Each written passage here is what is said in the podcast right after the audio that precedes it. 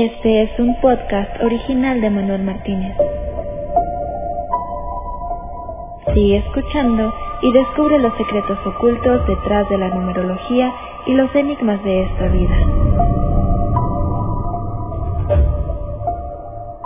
Manuel Martínez, muy buen día, ¿cómo estás? Buen día, Jesús, ¿cómo estás tú? Muy bien, aquí con un tema eh, novedoso, extraordinario, muy interesante, con la nueva realidad que hoy en día estamos enfrentando. Muchas personas se están preguntando acerca de la economía y esa realidad donde hasta el dinero lo vamos a ver de otra manera. Y vemos que existe una nueva alternativa, alternativa que viene de parte de China. ¿Qué viene siendo la criptomoneda? Bueno, esta criptomoneda china en yuan es, eh, en cierto modo, trata de imitar a lo que fue el Bitcoin o lo que es actualmente el Bitcoin, pero tiene unas características muy diferentes. La primera, eh, que no es especulativa. Acuérdate que el Bitcoin es muy, muy especulativo. No tiene un valor real. Es solo el valor que le quiere dar la gente.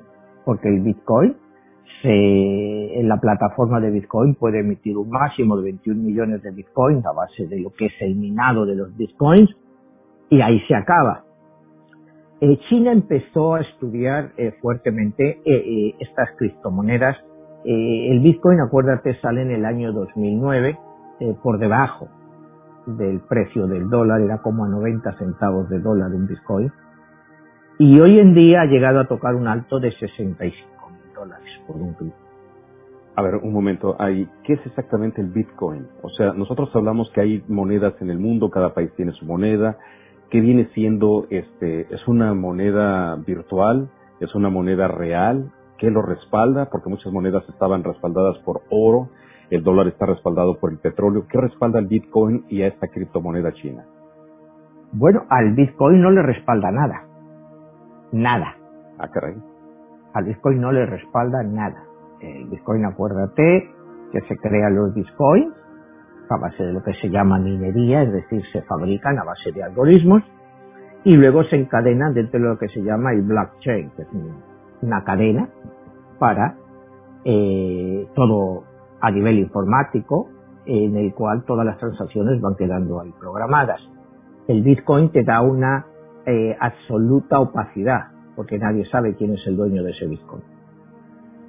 Eso es. El Bitcoin eh, actualmente se utiliza muchísimo en todo lo que es en el Internet oscuro, es decir, para la compra de droga y para la compra de armas. Es lo que más se utiliza. Estaba diciendo que el Bitcoin tocó 65 mil dólares por un Bitcoin, que te digo, en 2009 había salido a menos de un dólar, o sea, ha subido un 65.000% en 11 años, 12 años. O sea, es una brutalidad y en cierto modo es una brutalidad sin sentido, porque al Bitcoin no le respalda nada. O sea, al Bitcoin lo único que le respalda es que la gente quiera tenerlo y que quiera utilizarlo y que se pueda utilizar para transacciones. En el mundo real, pues digamos, hay muy pocas compañías que te aceptan el uso del Bitcoin para compra-venta. Por ejemplo, ahora Tesla sí te lo acepta. Tesla ha comprado una gran cantidad de Bitcoins. Pero es un valor que es el que tú le quieras poner. Porque no está amparado por nada. O sea, esa es una característica.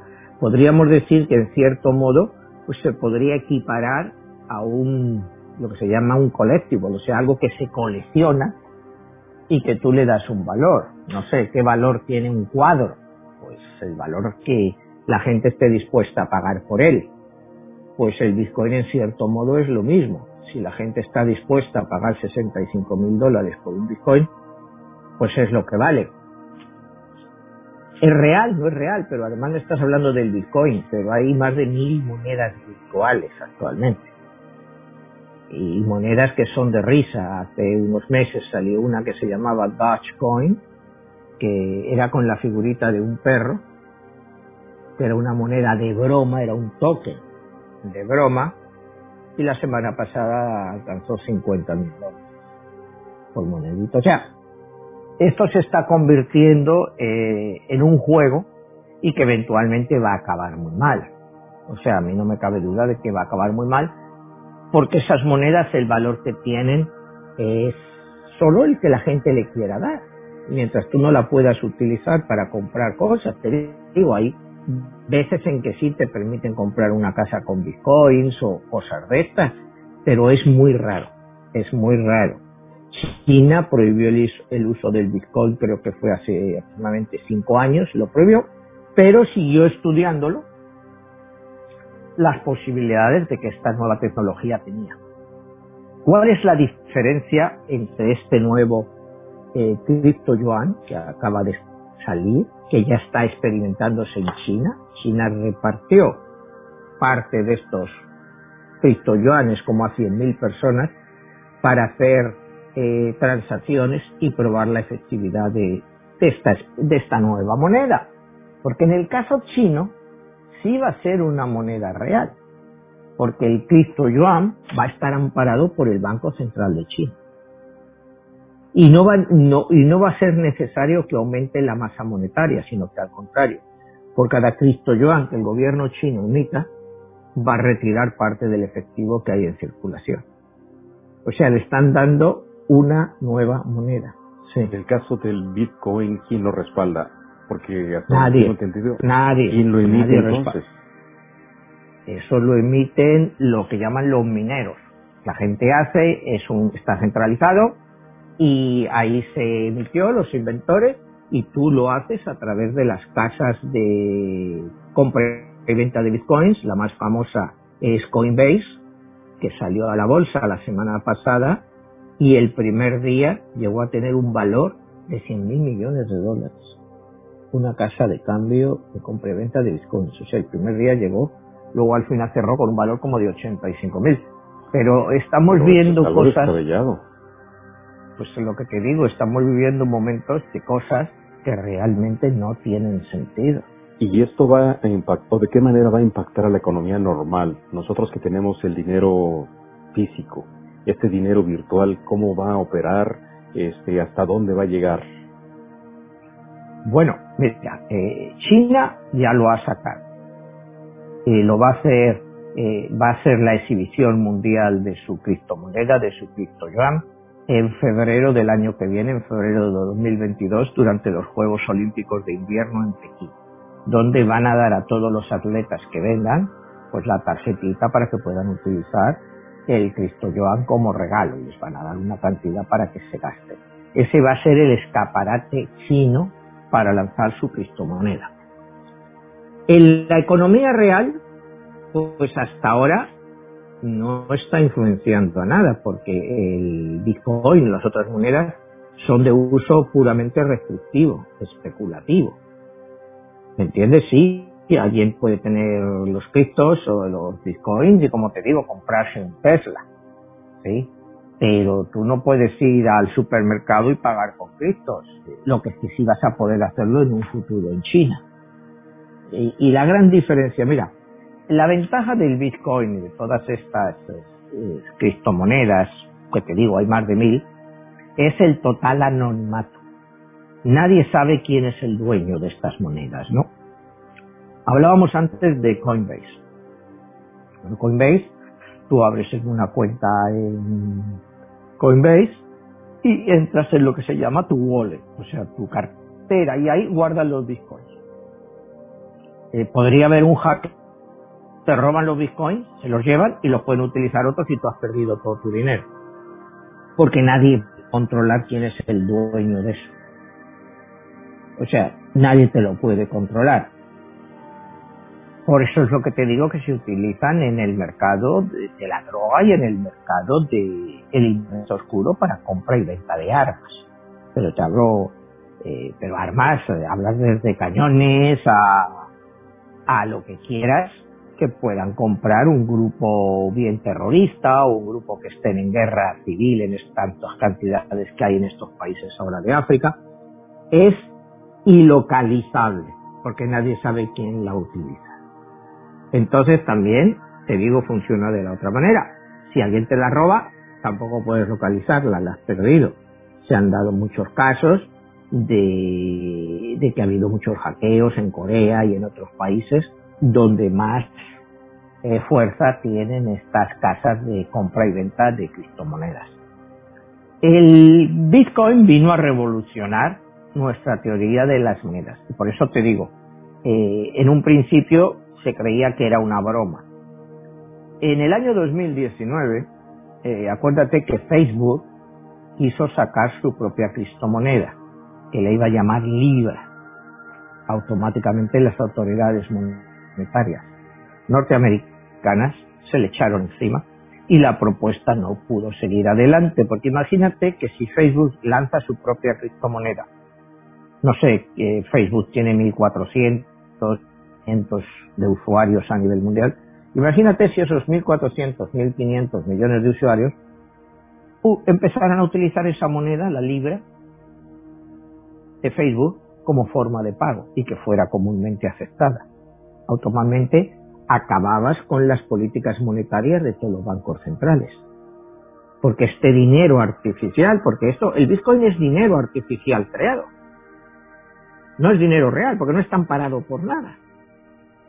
O sea, es como te digo, esta de Dogecoin, de, de el token con la figurita del perro, que lo sacaron como broma y empezaron a emitir, a emitir y ahora vale 50 mil dólares cada monedita de esto. O sea, eh, son cosas que realmente empiezan a salirse de, del entendimiento de cualquier inversor. O sea, ¿cómo puedes tú sacar una cosa, una broma? Ahora te están sacando, bueno, pues infinidad de cosas de este tipo. Eh, lo que llaman todo esto, si has visto que hay gente que está invirtiendo a lo mejor en una obra de arte con un pequeño token, uno tiene una parte, otro tiene otra, o sea, se están haciendo cosas absolutamente descabelladas pero la gente está pagando por ellas.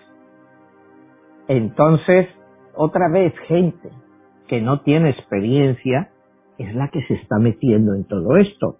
Yo el domingo este, me estaba comentando un, un ballet aquí de mi edificio que si le recomendaba comprar el Dogecoin. Pero bueno, pero ¿para qué quiere usted eso? Dice, es que vale, ha ganado eh, un amigo mío lo compró a mil pesos y ahora vale cincuenta mil. Digo, sí, pero es que eso no tiene sentido. Eso amigo lo que debería hacer es venderlo. ¿Cuánto cree? Dice, no, es que dice que se va a doscientos mil.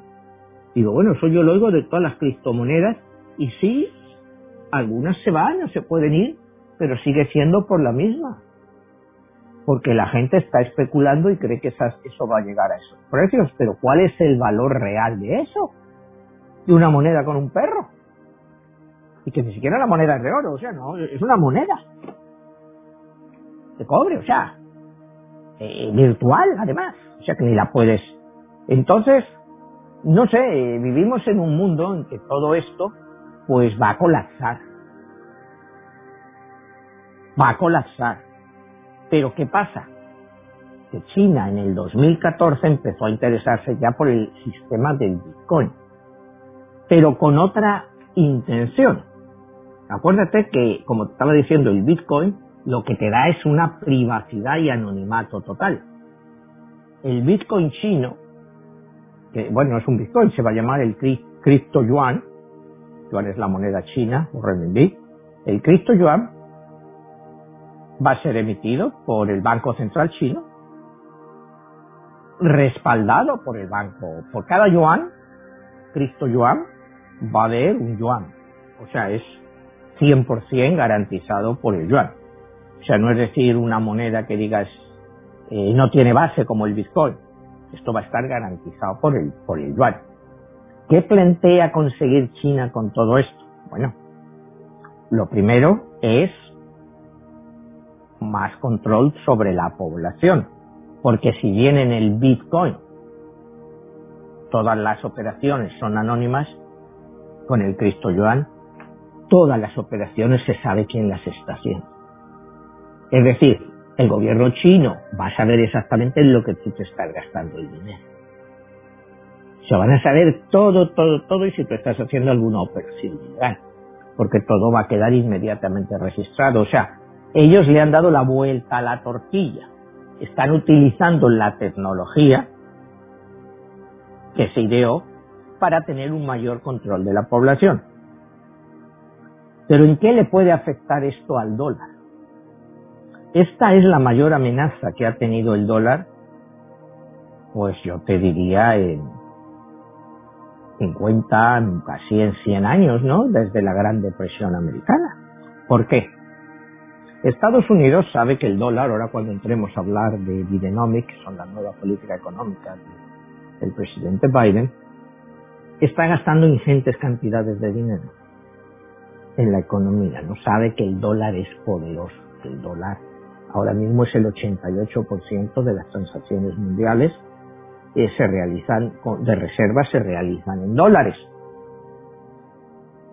El Cristo Yuan lo que va a conseguir es que cuando Estados Unidos utiliza el dólar como arma política, y es decir, pone sanciones pues a líderes chinos por Hong Kong, a Irán por el plutonio o la o por lo que quiera, ahora a Myanmar por el golpe de Estado. Si estos países, en vez de utilizar para transacciones internacionales el dólar, se van al Cristo Yuan, ellos automáticamente eliminarán las sanciones norteamericanas, porque ni Estados Unidos sabrá que ellos están realizando esas transacciones, porque son totalmente secretas, solo lo sabe el Banco de China. Nadie tiene acceso. A ver, Manuel, y eso desataría una guerra más aún, porque se habla de una guerra comercial entre Estados Unidos y China. Ahora con todo lo que ha pasado con el COVID, se ha incrementado ahí muchos aspectos ahí, y bueno, pues el colapso económico mundial. ¿Qué tanto esto que me estás diciendo de China, eh, pues es como una declaración de guerra o económica a los Estados Unidos? Pues es una declaración, yo te diría, de guerra de divisas. O sea, es una guerra de divisas que lógicamente se convierte en una guerra comercial, en una guerra de todo tipo. Mira, Estados Unidos necesita el dólar. Y ahora cuando vayamos a, a Biden, a sus nuevas políticas, lo vamos a entender mejor. Eh, entonces, el hecho de que China, a, través de esta nueva criptomoneda, sea capaz de poner de lado cualquier sanción económica de Estados Unidos a cualquier país, eh, cualquier sanción que le ponga a Venezuela, que le ponga a quien quiera, pues con esta criptomoneda ya no necesitarían pasar, porque tú mira, el, sistema americano tiene un sistema que se llama SWIFT, es decir, que todas las transacciones en dólares eventualmente pasan por el eh, por Estados Unidos, por el Banco Central. Si tú eliminas esta restricción, utilizas el Cristo Yuan para cualquier operación que quieres hacer, ya no vas a tener que pasar por Estados Unidos. Lo vas a poder hacer directamente de esta forma pues evitando todo tipo de sanciones. Que no te permiten vender petróleo, bueno, pues vendes petróleo, no lo cobras en dólares, lo cobras en Cristo yuanes. O sea, no necesitas, ya, que te lo paguen en Cristo yuanes. Y luego con el Cristo yuan vuelves a pagar todas las cosas que tú necesites comprar para tu país, pues se las compras a China, por ejemplo. China puede mandarte todo lo que tú necesites. No necesariamente tiene que venir de Estados Unidos, los chinos te pueden proveer de lo mismo. Y así pasaría pues con todos los países que están sujetos a sanciones, con lo cual eh, debilitaría muchísimo al dólar y la influencia del dólar que para lo que se pudiera hacer. Eh, la importancia de este Cristo Yuan, aproximadamente hace mil años solo había monedas. Los chinos son los que inventan el papel moneda, aproximadamente hace mil monedas. Y esta puede ser la nueva revolución monetaria del Cristo. Bueno, o sea, mil años después los chinos vuelven a inventar algo que te digo, esta vez es para controlar. Todo lo contrario que era el Bitcoin, que era para liberalizar, esto es para tener un control todavía más grande sobre la población. ¿Qué está pasando con esto? Estados Unidos ahora dice que va a empezar a estudiar la posibilidad de implementar un Cristo dólar. Ya hay declaraciones de la administración Biden de que lo van a empezar a estudiar la posibilidad de que haya. Y los europeos empezaron como hace un año y se espera que haya un Cristo euro para el año 2025. Estados Unidos, como te digo, va detrás en esta carrera, pero conociendo este país, pues se pondrán las pilas y pronto tendrán su Cristo dólar para convertir con este Cristo yuan. Lo que pasa que este Cristo dólar en un país como Estados Unidos yo lo veo mucho más difícil de implementar. Porque si el Bitcoin ha tenido tanto éxito, volvemos a decir lo mismo, ha sido por el anonimato. Si en este país tú tienes tu tarjeta para pagar en la criptomoneda, como una tarjeta de pago que es en criptomoneda, criptodólar, pero automáticamente el gobierno sabe en lo que tú has gastado todo el dinero, esto no es la ideología de este país, ni la idiosincrasia. Eso no va a gustar. De que si tú vas y te compras una pistola, automáticamente el gobierno sabe el momento en que tú has comprado toda esa pistola, eh, eh, quien te habla de pistola te dice, bueno, la droga no creo que se vaya a pagar de esa forma, pero cualquier cosa que tú te quieras comprar vas a estar automáticamente controlado. O sea, tu libertad con esta criptomoneda china se acaba. La criptomoneda que saquen los europeos me imagino que será una copia. Y la americana pues será muy parecida. Con lo cual vamos otra vez más a lo que hemos hablado muchas veces, de es la pérdida de libertades de las personas a nivel individual. Lo que pasa es que, como hemos también dicho muchas otras veces, a las personas les da igual perder esa libertad porque piensan, bueno, pues si yo no hago nada malo, ¿de qué manera que sepan lo que yo me he gastado el dinero en esto o en lo otro? ¿Me entiendes? Eh, estamos comentando el Bitcoin que la semana pasada había tocado 65 mil dólares por Bitcoin y el fin de semana tuvo una caída grandísima como del 15%.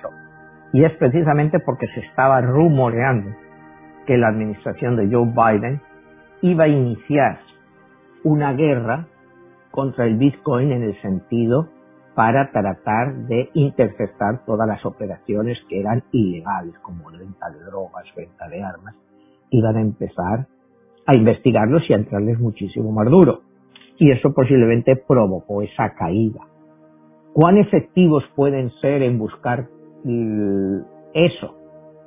Pues bueno, eh, por la fuerza me imagino que eventualmente pudieran conseguirlo. Acuérdate, como te decía, que en China en el año 2014 prohibió el, uso del Bitcoin. Eh, Turquía lo ha prohibido la semana pasada también. Si los países del mundo se pusieran todos de acuerdo en prohibir el Bitcoin, pues el Bitcoin no tendría ningún futuro, pero ya sí su tecnología se habría quedado precisamente para hacer todo lo contrario que se buscaba al principio, y es decir, tener mucho más controlada a la población. ¿no? Eh, China eh, lo que ha dicho es que ellos lo que pretenden es que cada vez haya menos dinero circulante y que más sea esta criptomoneda. O sea, está claro que lo que ellos buscan es cada vez eh, cercenar más y más las libertades de la gente. Pero ya las nuevas generaciones chinas Acuérdate que la revolución china triunfa en 1949. Ya prácticamente queda muy poca gente que había conocido la antigua China. Todas las nuevas generaciones han nacido bajo la nueva China. Entonces es una sociedad pues que ya está acostumbrada a eso. Y lo que nosotros llamamos falta de libertades, eh, que se refieren más que nada al ámbito político, pues a ellos les dan igual, porque se han educado en otro tipo de sociedad. Es lo que muchas veces desde el punto de vista occidental no se entiende, no es eh, que el sistema democrático, digamos, de Occidente no es necesariamente transferible a otros países, y lo hemos visto continuamente en el Medio Oriente cada vez que tú tratas de democratizar un país y les das elecciones libres, se las das en Egipto ¿Y a quién te votan? Bueno, pues a los hermanos musulmanes. O sea, la gente es un producto de su propia idiosincrasia y de su propia educación. Entonces, eh, yo creo, mi teoría es que el futuro vamos a ver en los próximos 50 años muchos más países como China que como Estados Unidos. Es decir, van a ser unas semidemocracias duras en la cual tú puedes hacer lo que te dé la gana. O sea, vas a poder viajar donde quieras, vas a poder comprarte lo que quieras, vas a poder vivir donde quieras, pero eso sí, tus derechos políticos van a estar restringidos. Los gobernadores no van a ser, los gobernantes no van a ser elegidos, sino escogidos. Van a ser escogidos. El Partido Comunista China pues, escogió a Xi Jinping como el líder y es un líder muy duro, un tipo muy inteligente, extremadamente inteligente. Su pensamiento ha entrado ya, como hablamos otras veces, en la Constitución china, en la Constitución china, pues hasta él solo había entrado el pensamiento de Mao, Mao Zedong, Mao Zedong, como se le cambió luego el nombre, y Deng Xiaoping, Xi Jinping ha entrado en ese rango. Entonces, es relativamente joven, sesenta y tantos años, entonces pues va a estar mucho tiempo al frente de China y la transformación de China con él es evidente hasta acabar como la primera potencia económica del mundo en términos de Producto Nacional Bruto, no necesariamente de renta per cápita, porque la población china es como de 1.420 millones de habitantes contra 330 de Estados Unidos. O sea, aunque llegara China a ser a nivel de Producto Nacional Bruto la economía más fuerte, es decir, que tuviera 25 trillones, 25 billones de Estados Unidos se quedara con 24, aún así el nivel de vida de los Estados Unidos sería muchísimo más alto. Pero Manuel, y esta parte de esta criptomoneda, todo lo que nos estás mencionando, ¿qué tanto va a fortalecer, puede fortalecer a los chinos, debilitar a los americanos y debilitar a las economías restantes del mundo. Por ejemplo, nuestra audiencia que nos viene en Latinoamérica, ¿cómo le va a impactar a todas estas personas este que somos países dependientes de estas economías? Bueno, pues mira, eh, la aplicación de este Cristo Yuan, hay quien lo compara a la aparición de Amazon en el mercado. Es decir, se cambió todo lo que era el modelo de compra. Este Cristo Joan te va a cambiar el modelo de las divisas. O sea, el impacto puede ser muy grande. Lo que pasa es que acuérdate que un impacto es progresivo. Este impacto no lo vas a ver de la noche a la mañana. Eh, las personas que nos ven en México y otros países de Latinoamérica, ¿cómo les va a afectar el, el Cristo ya, bueno, al que más le va a afectar, pues lógicamente va a ser a Venezuela, porque Venezuela se va a beneficiar de él, porque ya ninguna transacción que hagan compañías pues, estatales eh, venezolanas que están vetadas por Estados Unidos dentro del área internacional, al hacerlo a través del Cristo ya, pues va a evitar todo tipo de sanciones y van a poder sacar adelante sus transacciones. Es de los países que te puedo decir que sí se van a ver más afectados. México, pues no creo que, se vea demasiado afectado por la dependencia que, que México tiene del dólar. O sea, porque la economía mexicana pues, se basa en gran parte en el dólar, ¿no? Otras economías latinoamericanas, centroamericanas, no le veo gran impacto. Economías más grandes tipo Brasil sí es posible, sobre todo dependiendo quién llegue al gobierno en un país como Brasil. No es lo mismo que esté un Bolsonaro a que te llegue Lula otra vez. O sea, eh, podrían utilizar este sistema mucho más a menudo, eh, sobre todo como forma de diversificación para ellos y no tener una gran dependencia de Estados Unidos y del dólar. Va a tener el efecto, como te decía, como ponía en el ejemplo este, eh, que Amazon tuvo con las formas de que efectuamos las compras. Entonces, este, que te digo, habrá un Cristo euro y un Cristo dólar eventualmente, sí van a afectar nuestra vida, pero la van a afectar eso para tener más control sobre nosotros, pero te digo, en el fondo pues a nadie le va a afectar, o sea, porque hoy en día si tú compras en Amazon, pues eh, Amazon sabe todo lo que tú has comprado porque tienes la lista de por varios años. Eso en sí no afecta a tu vida ni a tu forma de comprar. Lo que tú compres o con tu tarjeta de crédito o lo que compres con un criptodólar, pues tampoco te va a cambiar a ti, a nivel personal. a nivel de las economías, en qué puede beneficiar, por ejemplo, a los trabajadores inmigrantes mexicanos una criptomoneda tipo lo que sería el criptoyuan o, o quizá un criptodólar, pues sí les beneficiaría, porque estos son transferencias directas sin comisiones. Todas estas personas que mandan transferencias de divisas a México, que, creo que el año pasado alcanzaron ya casi 30 mil millones, pues se van a ahorrar un dinero en esos envíos. Entonces, poco a poco podrían utilizarlo. Eh, ayudaría mucho a las personas que no tienen acceso a tarjetas de crédito. Porque tú puedes tener tu tarjeta con el dinero que tú tengas. Igual que ahora pudieras tener una tarjeta de débito, pero que no todo el mundo tampoco te la da, pero esto sí te lo daría. Y, y, y si tú te pasas delante, pues no te sirve. Pero gente que no tiene crédito, que ha estado así, pues esto le beneficiaría enormemente porque podrían hacerlo. Lo podrían hacer sin ningún problema y no necesitarían recurrir a un banco. Lo poco que tuvieran, lo podrían hacer así. Y hablando un poco con la información que estabas dando hace un momento de Biden, ¿qué opinas de las medidas que él está tomando ahorita y de lo que vaya a suceder con esta dinámica de la criptomoneda china y lo que deba de hacer Estados Unidos? Mira, Vamos a ir a tu pregunta analizando un artículo que publicó la semana pasada el Wall Street Journal.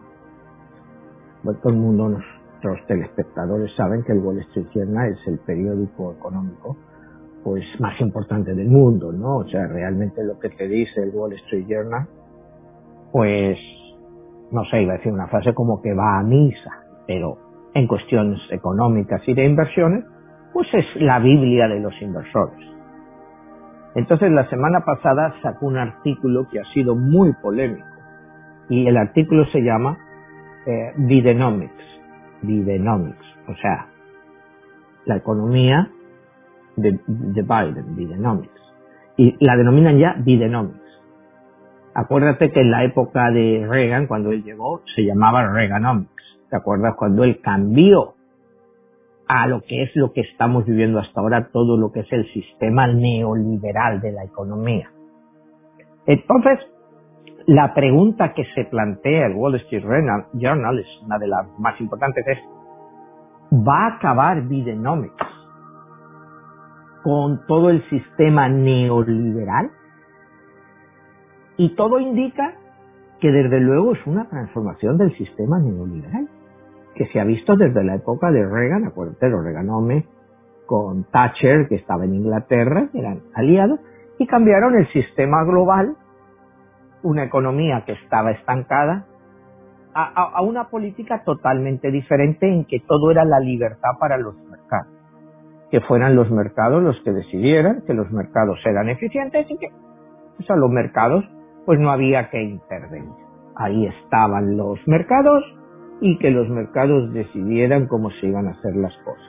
Había que controlar la inflación, controlar la inflación, esta teorías neoliberales es la primera, controlar la inflación, para eso se utilizan los bancos centrales, eh, a medida que la inflación aumenta, se aumentan los tipos de interés para controlar el consumo y el crédito.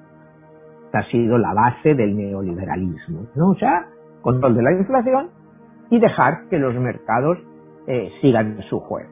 Control de precios, o sea, no es cuestión de decir salarios muy altos, sino que sean, ni marcar un tipo de salario, sino que sea el mercado el que dicte estas políticas. Eh, en, el, en el año 2008, todas estas políticas, con el desastre que vivimos, con la caída de Lehman Brothers y la crisis financiera que nos vino, pues esto se puso en duda. Entró el presidente Barack Obama, trató de cambiar la política económica neoliberal, pero no pudo. Trató de hacer cambios, pero realmente poco pudo hacer. Llegó Donald Trump y llevó esta política neoliberal eh, a un populismo exacerbado, como todos vivimos, no solo a nivel de Estados Unidos, sino a nivel global. Entonces, bueno, pues las consecuencias de la presidencia de Trump, pues ahí está, control desastroso de la pandemia, con las consecuencias, pues que todos hemos visto, un desprestigio total de las instituciones democráticas. Entonces, ahora llega el señor, el presidente Joe Biden, que es Videonomics. Bueno, primero, es una política que él entiende lo que es el dólar. Entonces cuando antes me preguntabas en qué podía afectarle el Cristo Joan al dólar, él entiende lo que es el dólar. La fortaleza ilimitada hasta ahora de ese dólar. Por la capacidad de emitir el dinero que quiera. Nadie tiene límite. Tú puedes emitir, o sea, si bien durante la época neoliberal, que todavía estamos, eh, la gente se ha preocupado, los economistas, de decir los déficits son malos, tanto fiscales como comerciales. Los déficits son muy malos, hay que controlar los gastos, hay que meter austeridad a la economía. Y eso lo hemos visto en Europa.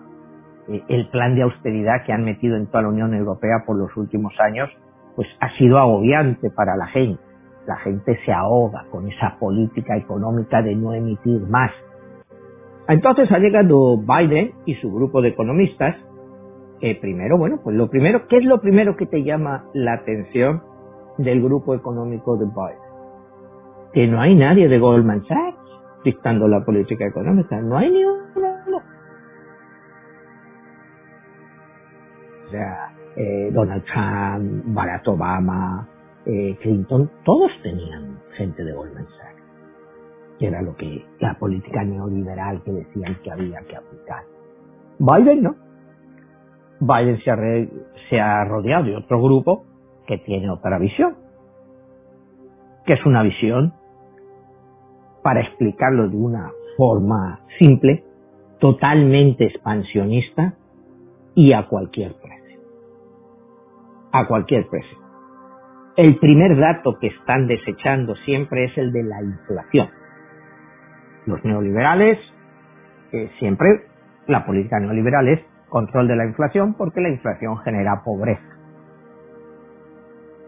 Los Bidenomics, pues la inflación creen que está bajo control, por lo menos de momento. Si en un futuro subiera, pues ya se vería las medidas que se tomaran pero ¿para qué preocuparse de lo que va a venir cuando tienes un problema muy serio dentro de tu propio país y en el mundo? La visión del Bidenomic es vamos a actuar ahora, que es cuando se necesita. En la época esta, en los últimos, desde Reagan, estamos hablando pues del año 80, 80, 20, los últimos 30 años,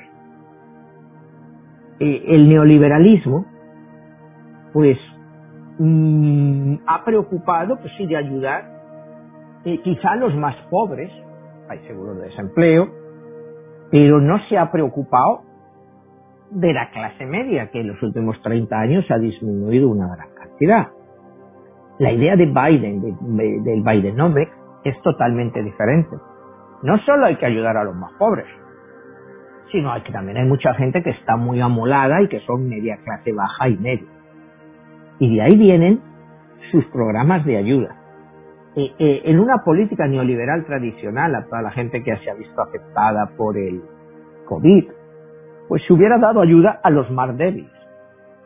Pero sin embargo, la política de Biden es expansiva. Ha dado 1.400 dólares a cada persona, que ganará hasta 100.000 dólares. No ha dicho, pues a las personas que ganan hasta 20, 25 mil dólares están desempleadas. No ha sido una lluvia de dinero para todo el mundo, con lo cual ha fortalecido muchísimo la economía. ¿Cuáles son las repercusiones negativas que hemos visto hasta ahora? Pues hasta ahora no se ha visto ninguna repercusión realmente negativa. La única repercusión negativa que se ve es en el mercado laboral, digamos, más bajo porque hay un montón de personas, como te digo, que ganaban a lo mejor 500 dólares a la semana, que no han vuelto a trabajar porque entre estas ayudas más el desempleo, ¿para qué van a trabajar? Entonces ahora mismo te encuentras que hay una falta de mano de obra a esos niveles brutales. La gente no está yendo a trabajar porque no lo necesita. Entonces se está creando una sociedad eh, que se va a creer con derecho a que le estén siempre subsidiando. Este es uno de los efectos más negativos que yo estoy viendo de todo esto. Después, no solo fueron ese 1.9 trillones, sino que ahora está metiendo otros 2 billones, 2 trillones, si lo dices en inglés, más para la economía en los próximos años. Eh, ningún país del mundo puede hacer eso. Es imposible porque no tienes el dinero.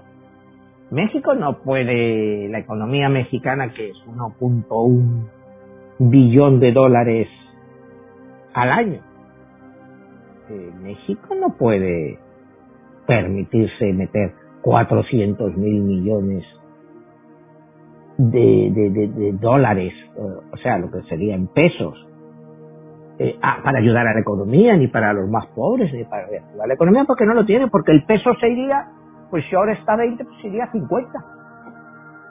Porque no hay dinero para amparar ese gasto. Sin embargo, el dólar sí tiene margen para gastarse Estás hablando que de una atacada te ha metido 1.9 y de otra 2.9 más lo que había metido Chan. Se han metido y más las compras de la Reserva Federal de toda la deuda. Entonces estás hablando que se han metido 7, 8 billones, trillones en la economía, que es un 40% del Producto Nacional Bruto, así por la buena. Claro que este país va a salir a base de esto, entonces, si este país sale bien con este experimento, pues va a ser una nueva política que en cierto modo va a superar al neoliberalismo, es decir, cada vez el Estado va a tener más participación en la economía. Esta es la base fundamental del Bidenomics cada vez es volver a la época de Roosevelt. Cuando Roosevelt entra en el año 32 como presidente, él crea lo que se llamó el New Deal, que era construcciones y todo eso para salir de la gran depresión que se había provocado en el año 29-30. Esto es una nueva forma de New Deal, como te digo, 80, 90 años después, pero es una revisión de las políticas económicas que se han llevado a cabo durante los últimos 30 años, las cuales han hecho que, bueno, pues en Estados Unidos pues haya, hayan crecido, sobre todo a raíz de la tecnología, unas fortunas fastuosas, cuando el nivel de la vida de la gente en general, de la población, eh, no se ha ido subiendo. O sea, digamos que de los 330 millones, pues 30 millones digamos, han podido mejorar mucho, pero los otros 300 no. Entonces, lo que Biden está tratando es de ayudar a esos 300. Y lo ha hecho así. ¿Tendrá éxito? Pues va a depender de cómo reaccione el dólar. Si el dólar comenzara a devaluarse a todos los niveles, pues se vería que la política ha sido un fracaso. Porque la gente ya no te acepta el dólar. Pero si el dólar se mantiene como está hoy en día, 10% arriba, 10% abajo, pues la política económica de Biden, el Bidenomics, habrá sido un éxito y le habrá quitado un gran poder a la empresa privada, subirá impuestos. Ya visto que ya se habla de un impuesto global a todas las empresas para que nadie utilice paraísos fiscales para pagar sus beneficios. O sea, lo que es ilógico es que, por ejemplo, Amazon o Apple te vendan en Europa, no sé, 10, 15 millones de teléfonos y vayan y paguen impuestos en Irlanda o Luxemburgo. Luxemburgo al 1% y no paguen ese impuesto en cada país donde han vendido los teléfonos. O sea, esto es, solo un ejemplo que te digo, ¿no? Entonces él busca una tasa global que sea un mínimo que las empresas paguen para que no se queden con eso, pagando 1 o 2% de impuestos de lo que han vendido fuera. Entonces, como ves, son medidas que atentan pues contra los privilegios que han tenido hasta ahora muchas empresas, eh, apoyados por mucha gente, porque los gobernantes del mundo en muchos países ya te dicen, oye, que no es lógico, estos señores venden aquí esto hacen lo otro y, no pagan impuestos. Entonces se va a buscar un poco más eh, de justicia eh, contra las empresas en eso de no evadir, es evitar el pago de impuestos legalmente, porque hay que hacer esa excepción. Lo que Amazon o Apple hacen es perfectamente legal, porque no hay nada que se les oponga hasta ahora. Entonces, pues si a ellos les permiten la Unión Europea, los 26, 27 países que son, si hay uno que no tienen la legislación homogénea, porque la Unión Europea algún día, para llegar a ser realmente una unión, pues tiene que tener homogeneidad en todos los tipos de impuestos. Tendría que tener homogeneidad, pues el impuesto sobre la renta, impuesto sobre el patrimonio, o sea, todo tendría que ser unificado. Como aquí tenemos, pues a nivel federal, pues está todo unificado, luego cada estado tiene sus pequeñas modificaciones, pero deberían de llegar a ese tipo. ¿Llegarán algún día? Pues es posible, pero de momento eso está muy lejos. Entonces, el Bidenomics, toda esta nueva política, es eh, la antigua concepción que teníamos de que el Estado, o sea, debía intervenir lo menos posible, que dejar que el Estado no intervenga, que tal y cual, o sea, que nos está escuchando. Por los últimos años, pues está cambiándote. Te está diciendo, es que si el Estado no interviene, esto se hunde. Si el Estado no interviene, esto se hunde. Tuviste el rescate del 2008, que bueno, todo lo hizo el, el, Estado. Fue el rescate y rescataron a la banca, pero en este país la banca pagó su rescate. Devolvieron el dinero y con unos pequeños intereses. Si te ves en Europa, pues no sé, el caso de España, metieron como 40 mil millones de euros para rescatar a los bancos, ahí nadie ha devuelto nada. Ahí nadie devolvió nada. Ahí nadie devolvió nada.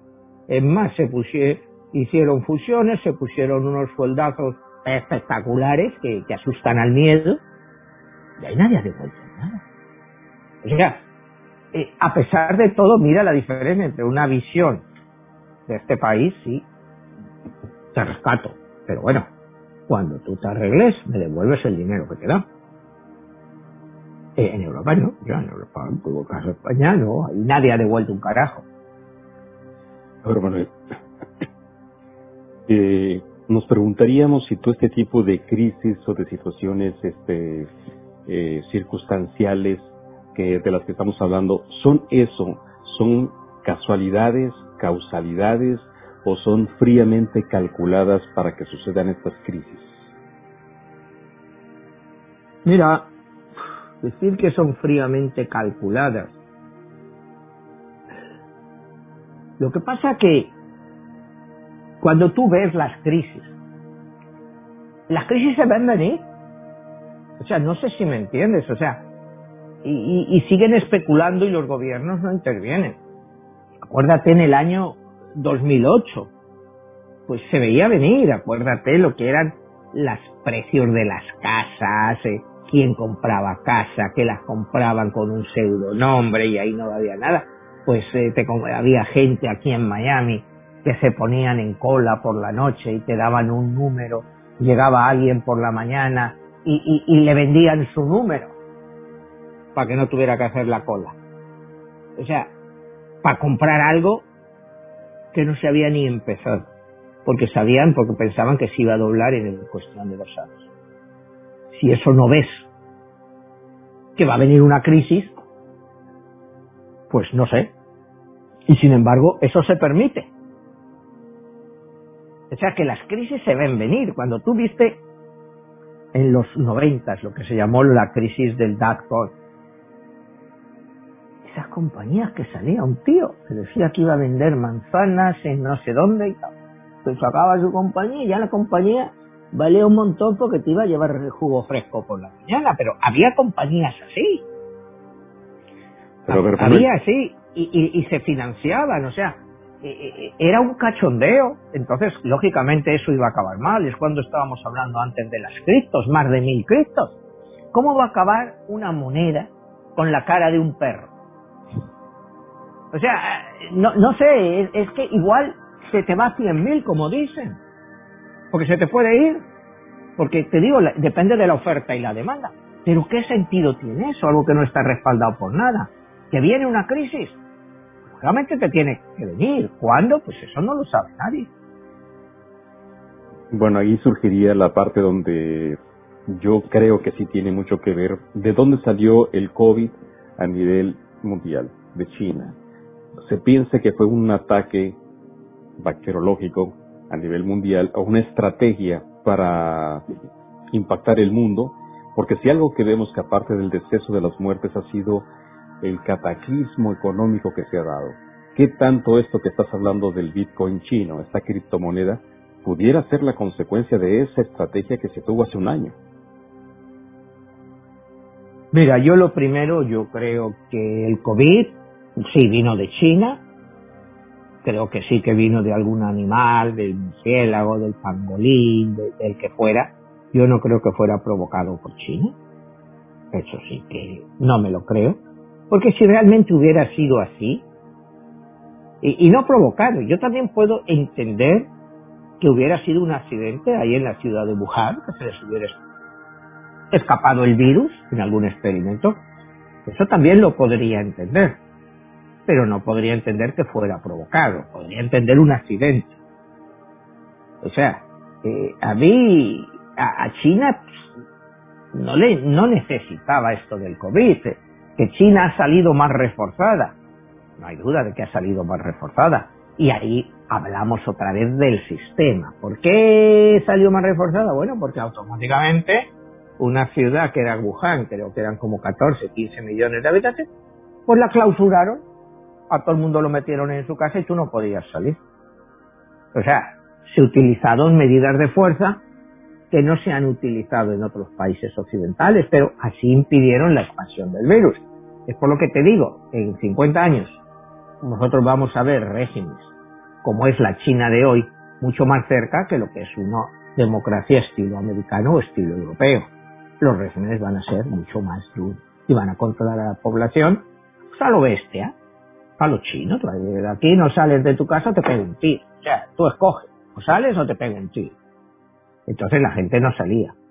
Y, me acuerdo esas primeras cosas que llegaban aquí, y aquí se lo tomaban a broma. Y en Europa, o sea, acuérdate que eso era una gripe tal. Y, se lo tomaban y decían, es que eso salió en noviembre y China no nos avisó hasta diciembre. Pero es que aquí hasta marzo no se hizo nada.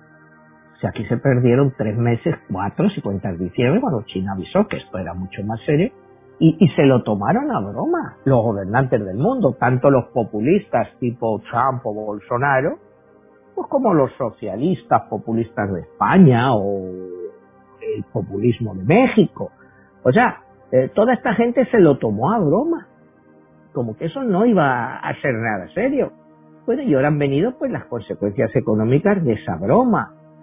Y, y ya ni siquiera es hablar de los populismos, porque los países serios tipo Alemania, o puedes decir Francia, pues se están pasando por las mismas. O países que tenían una forma mucho más fácil de controlarlo, tipo Dinamarca o Suecia, que son eh, países eh, con una población muchísimo más pequeña, eh, gente técnicamente más educada que nosotros, más civilizada, que siguen más las instrucciones, pues están igual. Están igual de mal, o sea, están igual, sí, menos muertos en proporción, pero están igual de mal.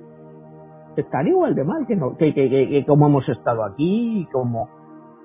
Porque al final, lo hemos dicho mil veces, Jesús, lo que ha sido un problema puramente sanitario, se ha convertido en un problema económico de una magnitud brutal. Y que este país sí empieza a salir ya de eso. Este país es muy grande, el de China ha sido espectacular, de un 18% el último trimestre. Entonces, bueno, manipulación de eso, el COVID, o sea, pues, no sé qué decirte, pero yo sí que creo que el COVID fue inintencional, no hubo intención, que yo podría aceptar perfectamente que tuviera salido de ese laboratorio de Wuhan por error, pero no malintencional. O sea, yo sí que no veo que China, que luego China ha utilizado esto para su beneficio, pues no hay duda, porque fueron los primeros que se movieron. Entonces la economía china ha rebotado, o sea, ahora nos encontramos en la economía con un montón de productos que faltan. Sabes que estamos teniendo el problema de los microchips, de los chips, que hay fábricas completas de automóviles eléctricos y de otro tipo, pues que no pueden producir porque no hay no hay microchips, no se están produciendo y, tienes eh, que no te llegan para las computadoras, que no te llegan para los teléfonos, entonces hay una falta total. Biden lo que ha hecho ha destinado 50 mil millones de dólares para que esos microchips se produzcan en Estados Unidos y tal ese problema. O sea, eh, los mayores fabricantes del mundo de microchips son, están en Asia. El 30 o el 35% del mercado lo tiene Corea del Sur, Samsung. Eh, o como otro 25-30% está en Taiwán. Japón tiene como el 10 o el 12, China tiene el otro. Y en Occidente, pues estamos muy flojos. Entonces solo dependemos de esa producción. Lo que va a hacer esta crisis es localizar muchos tipos de producción en los países. El caso que pasó con las máscaras, que ningún país occidental las producía, todas venían de China. Eh, Manuel, esto que estamos hablando de la nueva realidad, esta realidad económica que sorprende cuando hablas de las criptomonedas, esto del yuan chino que va a estar este, generando la economía china una nueva alternativa. A manera de conclusión, ya perfinándonos al final del programa, ¿qué es lo que podemos esperar finalmente y para cuándo? Bueno, la evolución de las criptomonedas es real. No va a parar. Pero no va a ser como era con el Bitcoin. Eso es lo que te quiero dar a entender. Esa es la primera conclusión que deben de sacar nuestros telespectadores. Van a ser criptomonedas, pero van a ser criptomonedas controladas, no independientes.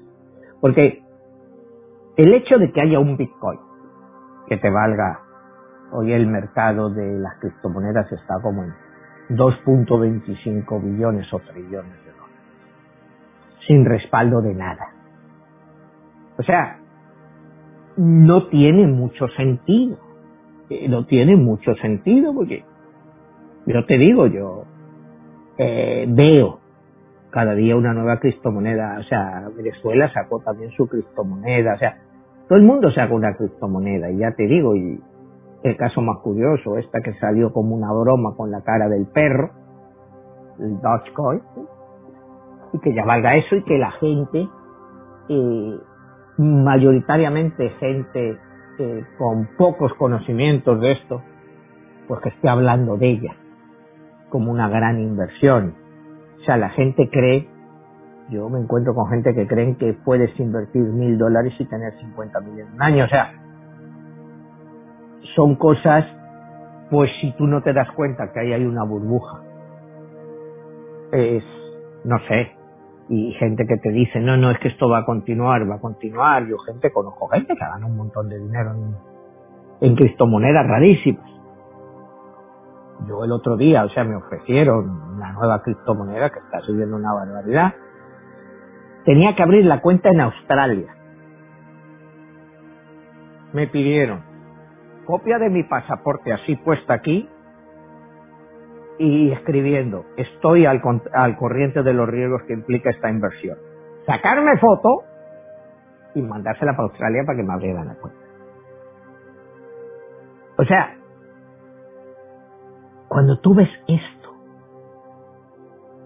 y, la gente que se lo toma en serio, o sea, yo seguí todo el proceso, o sea, por supuesto no abrí cuenta no vamos a dar dinero, que vete tú a saber cuando lo necesites si has metido 10 mil dólares y vale 100 mil, si te los van a devolver o vas a perder los 10 mil dólares. Eh, imagínate el riesgo cuando te hacen pasaporte, tu foto y aquí tú mismo agarrando, estoy consciente de los riesgos que tiene esta inversión. O sea, no sé, yo eso es que a, mí me lo habían contado, no me lo creían, entonces hice la prueba, entré, eh, me puse en contacto con a casa en Australia y, efectivamente. Bueno, Manuel, pero la pregunta es, ¿cuáles son las reglas de este juego, de este nuevo juego? ¿Quién las no hay regula? Pues no hay reglas, no, está regulado, Jesús, o sea, no está regulado, pues te digo. Pero si yo compro un Bitcoin, que conozco una persona que los compró en el 2009 y ahorita quiere hacer su transacción, pues lo hace la puede hacer. dólar. Entonces, ¿dónde la compra? ¿Dónde la vende? Pues como hemos hablado en, Coinbase, Coinbase es una de las plataformas, hay muchas plataformas en el mundo. Aquí la más grande era la de Coinbase, que salió, como te digo, el otro día a bolsa. Pues claro, las transacciones de este tipo de monedas son muy caras. Comprar y vender, estás hablando de un 3%. Entonces, las casas intermediarias técnicamente están ganando mucho dinero. Pero claro, una transacción que te cobren un 3% por comprar y por vender, estás hablando que tú ya has pagado un 6%. Hay gente entre medias que se está haciendo con mucho dinero. Pero lo que te digo, hay tantas monedas que ya es imposible eh, seguirlas. Te digo, cada día te salen dos o tres nuevas. Te digo, mil y pico. O sea, mil y pico. Y para mí lo que ha roto el vaso ha sido esa del perro. ¡Wow! Que me digan que un token virtual de un perro que se ha sacado un tipo por broma vale 50 mil dólares al cierre. O no tiene sentido Jesús, entonces todo esto, lógicamente, pues acabará muy mal. Acabará muy mal, acabará muy, muy mal, pero habría que ver el daño colateral para la economía de todo esto. Pero Manuel, dentro de lo que sea en broma y en serio, ya entró el gobierno chino y ellos ya están entrándole a apostarle a, a entrarle a un mercado. Pero le están entrando a una moneda real, porque están paradas por yuanes. Es como si tú tuvieras una tarjeta de crédito y dices, aquí tienes tanto, es una moneda real. Un Bitcoin, un Dogecoin, o sea, eh, un Ethereum, o sea, ¿en qué se basan? ¿Qué valor tienen? Es que no hay nada que los ampare. Al Cristo Yuan, sí, Sí, porque va a estar al mismo nivel que esté el yuan. Si el yuan está a 6.50, ponte por ejemplo con el dólar, pues el Cristo yuan va a estar a lo mismo, a 6.50. Y por cada Cristo yuan que emita el gobierno chino va a retirar un yuan del mercado. O sea, para que no sea inflacionario. O sea, para que la masa monetaria no crezca. Entonces, eso sí es una moneda seria, pero yo no le veo un cambio a eso en relación a pagar con una tarjeta de crédito. Lo que te cambia es el desafío al dólar que a través de ese Cristo Yuan, países sancionados, personas sancionadas, van a poder utilizar y van a poder hacer todas sus compras, todos sus cargos a través de eso sin que el gobierno de Estados Unidos se interese. Es decir, entonces, van a debilitar el dólar en el sentido de que no va a servir para sancionar. El dólar ya no va a tener esa capacidad de decir, eh, mira, Myanmar, has dado un golpe de Estado, todos tus líderes están sancionados. No, bueno, cambian sus dólares a criptoyuanes y ya está. Y siguen haciendo su vida. A ver, Manuel, y ya terminando, eh, ¿pudiera decirse así como el título de tu libro, que esta es una guerra entre los dioses que manejan el poder económico? Pues sí, claro. Esto es una guerra entre hay tres, cuatro eh, grandes dioses, que es la Reserva Federal Americana, el Banco Central Europeo y ahora pues el Banco Central Chino, ¿no? Que está cada día más fuerte y más agresivo. Y tienes otros bancos por ahí, otros podríamos decir dioses menores, pero los tres grandes dioses son el la Fed, Banco Central Europeo, el Banco Central Chino, el Banco Central Europeo se va a quedar mucho más retrasado, lógicamente, y va a ser una guerra entre dos dioses. entre la FED y el Banco Central Chino. Eso va a ser. Y el que quiera salirse del dios federal, de la Reserva Federal, pues se va a ir con el dios del Banco Central Chino y va a poder hacer todas sus, transacciones ahí sin que nadie le incomode, sin que nadie le incomode.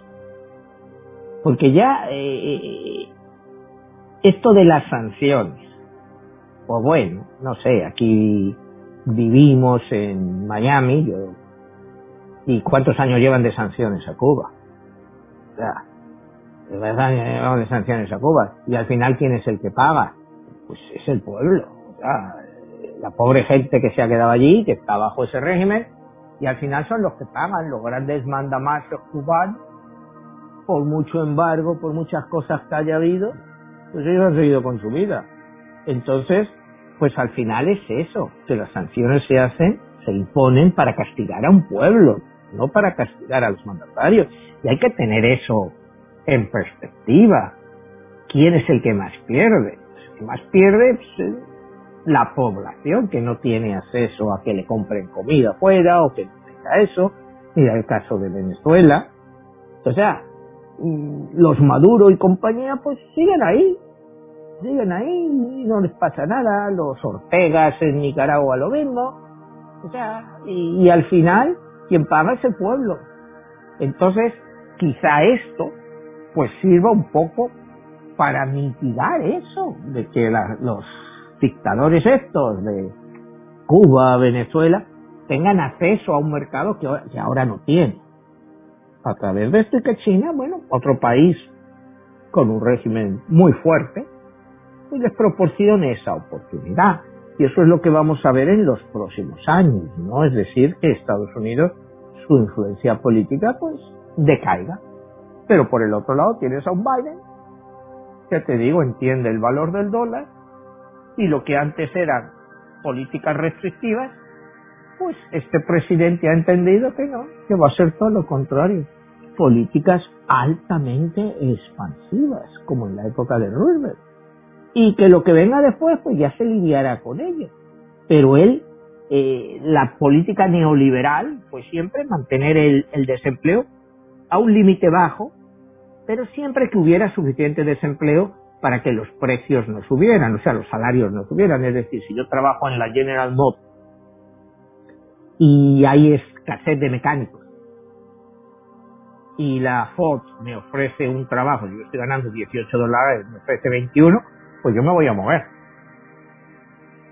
Pero si tú mantienes el empleo de que siempre haya suficientes mecánicos desempleados, no va a pasar eso de que un trabajador, un mecánico de la General Motors vaya a la Ford porque no quiere arriesgarse.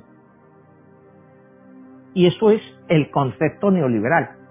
Biden ha ido mucho más alto, o sea, ya unos niveles, es decir, el salario mínimo a 15 dólares. ¿En qué va a afectar esto a la economía al final? Según sus economistas, muy poco. Y sin embargo va a mantener, por ejemplo,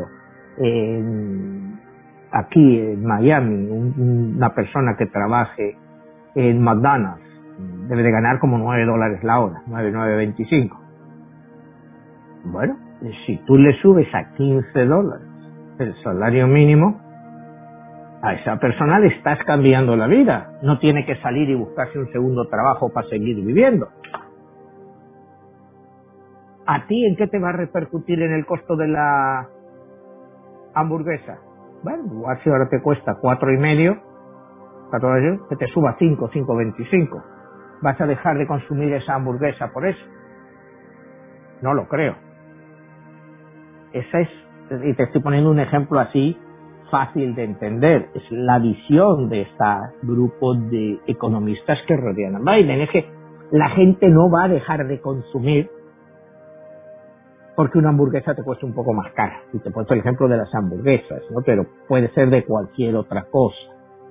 La gente no va a dejar de ir al supermercado porque toda la persona que está allí eh, ordenando la fruta, en vez de pagarle 9 dólares, le pagues 15 si el kilo, de, o sea, la libra de tomates te cuesta 3.25, bueno, porque te cueste 3.50 la gente no va a dejar de comprarla. Te digo, te estoy poniendo de una forma simplista, Y hay quien, quien va más adelante y te dice, bueno, y si este experimento de 15 funciona, ¿por qué no? Igual, eventualmente llevarlo a 30. O sea, es lo que te digo, es la nueva visión. La nueva visión, que es quiere ayudar a todo el mundo. Que, es increíble, ¿no? Porque, eh, no sé, desde el punto de vista aquí de los republicanos, por eso dicen que es socialista, ¿no? Porque quiere... Pero e, esa es la nueva visión, los nuevos, los Bidenomics estos, que, que es el como los define el Wall Street Journal. Mucha expansión, mucho gasto de dólar, los déficits no importan. Porque, ¿por qué le van a importar los déficits en dólares? Si tú puedes emitir todos los dólares que quieras. O sea, ¿por qué le van a importar los déficits? Y, la financiación de esa deuda pues está a, a 0,15, 0,20%, en Europa está negativa. O sea, ¿de qué sirven los déficits? Si esa deuda nunca la vas a pagar. En el caso de Estados Unidos la puede pagar mañana. Toda. Sí, solo emite el dinero y ya está. Que el dólar se te cae un 40%, bueno, sí, pero podría pagarla. Ahí parecía que estamos hablando de lo mismo que el dólar está respaldado por el petróleo.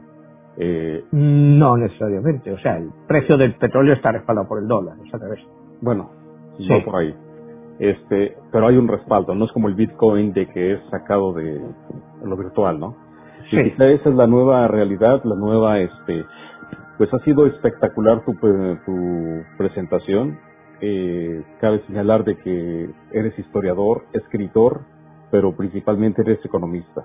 Y quizás eso nos da una visión más amplia de la nueva realidad y esto que hemos tocado el tema el día de hoy de la moneda china, y de estas circunstancias raras que está saliendo otra alternativa, que es una criptomoneda, y pues todo lo que va a venir, y nos lo has este, ejemplificado cómo se mueven todas estas dinámicas comerciales y todo lo que pueda pasar. Así que Manuel, eh, nuevamente tu libro y tus este, redes sociales para que quien se quiera poner en contacto contigo y puedan entrar también a Spotify a escuchar esos programas y toda la información que puedan este, buscar en relación de estos temas. Muchas gracias, Jesús. Nos vemos para la próxima, Manuel. Nos vemos.